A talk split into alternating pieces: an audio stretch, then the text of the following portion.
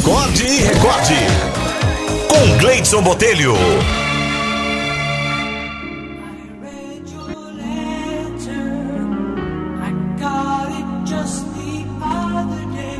A historinha de hoje fala em lutar na vida.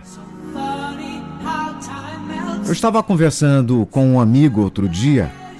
Nós falávamos sobre família, vida. E eu perguntei como você vê o futuro para os seus filhos. Ele disse para mim: Meu avô caminhava 10 quilômetros por dia para trabalhar, todo dia. Meu pai caminhava 5 quilômetros. Eu dirijo meu Cadillac. Meu filho irá de Mercedes. E meu neto irá de Ferrari.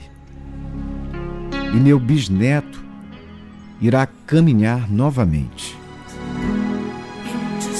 Então eu perguntei a ele por que isso acontece. E ele disse para mim: tempos difíceis criam homens fortes. Tempos fortes criam homens fortes, criam tempos fáceis. Tempos fáceis criam homens fracos. Homens fracos criam tempos difíceis.